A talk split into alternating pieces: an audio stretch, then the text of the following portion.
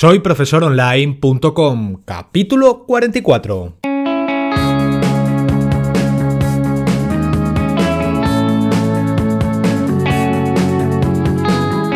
Bienvenidos al episodio número 44 del podcast para cualquier persona que desee compartir sus conocimientos y emprender en Internet al mismo tiempo, ganándose la vida con sus propios alumnos virtuales.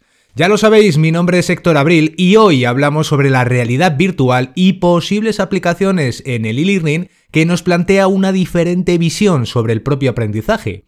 Y nunca mejor dicho, porque para poder utilizar la realidad virtual necesitaremos unas gafas, como bien conocéis, en las que colocaremos un smartphone para disfrutar de esta tecnología. Seguramente muchos hemos tenido la ocasión de probar la realidad virtual o como también la llaman VR, en alguna demostración o dado el bajo precio que actualmente tienen en el mercado por nuestra propia cuenta. Lo cierto es que en mayor o menor medida tienen un potencial muy interesante para nosotros, ya que ayudan a representar una situación real virtualizada donde adquirir conocimientos y habilidades. Ya lo mencionamos en el capítulo del podcast número 27, en el que hablábamos de las novedades que este 2018 nos iba a traer y la realidad virtual no va a parar de crecer mientras que la barrera de entrada para adquirirlas siga siendo baja. Y mencionando el asunto de los costes, debemos de considerar también que el desarrollo de los escenarios virtualizados conlleva por su parte una mayor inversión, pero servirá tanto para uno como para mil alumnos. ¿Y cuál es la aplicabilidad de la realidad virtual en el entorno del e-learning? Pues bien, tenemos diferentes usos que hemos encontrado adaptados al aprendizaje online con los que queremos dejaros claro que no hemos hecho nada más que arrancar motores con este asunto. Y vamos a comenzar hablando de la escenificación virtualizada porque por una parte debemos de hablar de la escenificación como la práctica de transformar los contenidos de aprendizaje en escenarios. Y con la realidad virtual tenemos el potencial de darles vida gracias al alto grado de inmersión en un entorno digital al que se le sumerge al propio alumno. Vamos a poner un ejemplo de todo esto. Imaginemos a un bombero en la fase inicial de aprendizaje de habilidades lo podemos poner a bordo de un camión de bomberos en el que acude a un edificio virtual, se entiende, pero en llamas. Una vez allí, debe de entrar a rescatar a una persona atrapada por el fuego y el humo. El bombero Nobel deberá de poner en práctica lo que ha aprendido previamente sin consecuencias reales derivadas de la situación de riesgo que esto conlleva a la par de que podrá recibir instrucciones y aprender de cualquier error sin estar en una situación real. Este ejemplo es un reflejo de lo que ya existe en Estados Unidos, donde en el estado de New Jersey los agentes de policía entrenan con realidad virtual situaciones como los de violencia doméstica o los del propio fuego cruzado. Os vamos a dejar un enlace en las notas del programa para que conozcáis más en detalle esta información. Bueno, pues sigamos hablando de otras grandes posibilidades que nos ofrece esta tecnología, como son los viajes educativos virtualizados. Podemos viajar a un lugar concreto, pero también en una época particular. Así, de esta manera, podríamos, por ejemplo, sentarnos a disfrutar de un evento en el Coliseo en tiempos del Imperio Romano, caminar por las calles de Londres en la época victoriana o inclusive ver la construcción de una pirámide egipcia. Estos escenarios en 360 grados deben de ser construidos virtualmente y requieren de tiempo para ser creados, aunque poco a poco la tecnología VR de realidad virtual mejora y con ello los costes también lo van a hacer progresivamente. Otra de las posibilidades vinculadas a la grabación de vídeo utilizando cámaras de 360 grados es la del aprendizaje en espacios reales de nuestra propia época, de nuestro propio tiempo. Ejemplos como el de visitar el Museo Smithsonian de Washington para conocer sus salas y colecciones. Y aunque el recorrido está supeditado al movimiento de la cámara y ciertas interacciones del propio usuario, la experiencia es infinitamente más envolvente que la lectura de un sitio web y mirar unas fotografías. También os vamos a dejar un enlace para que conozcáis este proyecto e investiguéis un poco más cómo funciona todo esto del Museo Smithsonian. Y más cosas, más cosas que podemos aplicar. una aplicación muy interesante, que es la de construir aulas de realidad virtual, donde cambiar la forma en que se enseña a los estudiantes a distancia. Un alumno de esta manera podría colocarse sus gafas de realidad virtual y conectarse a un aula virtual con su profesor donde poder hablar con él inclusive. Lo mejor de todo esto es que no tiene por qué estar limitado un espacio físico, permitiendo cambiar el entorno si nosotros lo preferimos. Por ejemplo, si el entorno es el de una aula digital, se podría cambiar el escenario. En el caso del uso de cámaras de 360 grados que emitan en tiempo real, se podría mover físicamente. Fijémonos que esto nos aporta mucho para evolucionar la idea sobre cómo conseguir más alumnos para una autoescuela que tratamos en los anteriores capítulos del podcast. ¿Os imagináis que cualquier persona del mundo pudiera colocarse un visor y participar en una experiencia de realidad virtual durante una clase de teoría de conducir? Pues bien, tenemos muchas posibilidades para aplicar el mundo de la realidad virtual al e-learning y sobre todo mejorar la capacidad de aprendizaje de nuestros alumnos gracias a crear experiencias casi reales. Y ahora que hemos visto ciertas aplicaciones que podríamos darle a toda esta tecnología, pasemos a ver los elementos que son imprescindibles para todo ello. Empecemos viendo los tipos de gafa que vamos a necesitar. Y es que tenemos dos grandes grupos en el mercado de las gafas de realidad virtual. Por una parte, las más extendidas, aquellas a las que incorporamos nuestro smartphone, nuestro teléfono, dentro de un compartimento en la parte frontal. Su principal virtud, pues el precio que tienen, y muchos fabricantes se han lanzado a crear las suyas propias. Por otra parte, tenemos a marcas conocidas como Samsung, Sony, Lenovo o inclusive HTC que fabrican modelos autónomos. ¿Esto qué quiere decir? Pues que no necesitan de un teléfono en su interior ya que tienen todo lo necesario para ofrecer una experiencia virtual como es la propia pantalla, la conexión Wi-Fi o hasta los sensores de movimiento característicos de un smartphone estándar. Existe hasta un modelo que nos va a permitir conectarnos a un dron y dirigirlo como si lo estuviéramos pilotando dentro de él. Sin duda es una experiencia única, aunque con un precio un tanto elevado, en torno a los 500 euros más o menos. En general, las virtudes de las gafas autónomas permiten disfrutar de un entorno virtual dentro de un dispositivo completo a un mayor precio. Y regresando a las gafas no autónomas, el otro gran grupo, tenemos en el mercado muchos modelos, compatibles con nuestros teléfonos y fabricados tanto por primeras marcas como por empresas chinas y taiwanesas que nos van a permitir iniciarnos en todo ello, pero con un menor coste y es que son las más extendidas, simplemente por el precio.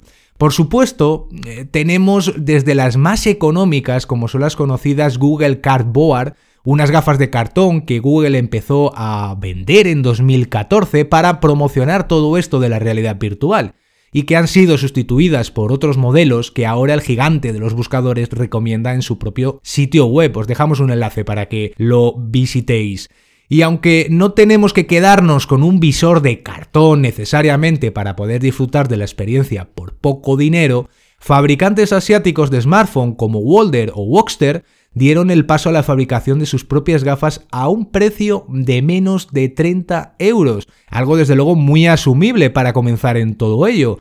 Podemos inclusive encontrar menores precios si seguimos buscando por internet y sobre todo si nos vamos a lugares como AliExpress, por ejemplo. Pero considerar que aspectos como la calidad de la visión o los acabados de fabricación son elementos muy relevantes a considerar. Una mala óptica de los oculares, que no se puedan regular a nuestra voluntad y la falta de protección y almohadillados para nuestro confort aumentará la fatiga rápidamente con el uso. Y otra cuestión interesante a tener en cuenta es la compatibilidad con el tamaño de la pantalla de nuestro smartphone. La mayoría de gafas permiten el uso desde las 4 pulgadas hasta las 5 pulgadas y media, por lo que no tendremos demasiados problemas, pero sí va a ser importante conocer este dato para descartar un problema llegado el momento que los utilicemos.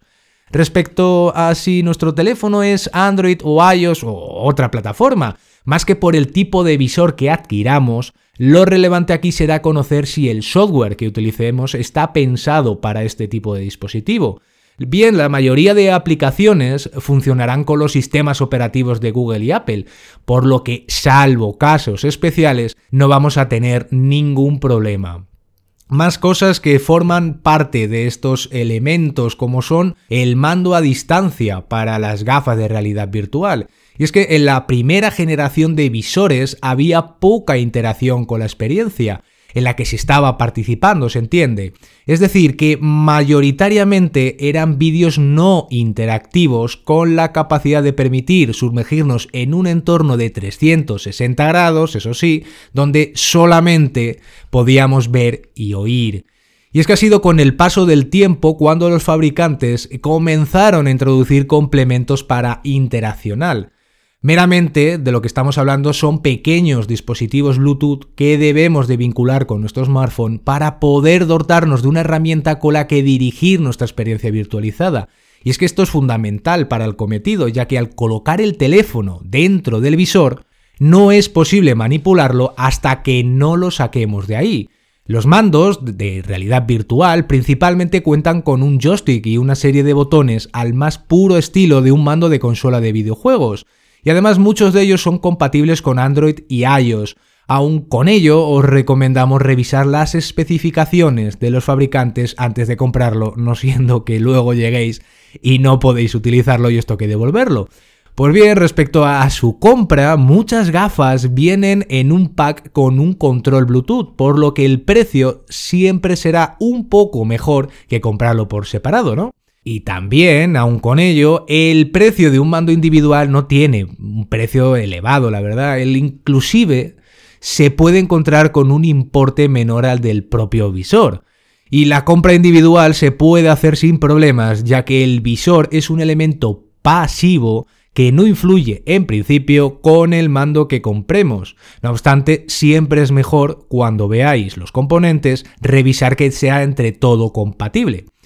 Bien, ahora que hemos hablado de los elementos físicos que vamos a tener que considerar a la hora de una experiencia de realidad virtual, hablemos de casos eh, que ahora mismo existen y que ya podemos investigar y ya podemos experimentar con ellos. Es que nos gustaría que vierais más a la realidad virtual como un mero camino que apenas se ha iniciado y que es importante experimentar con ella.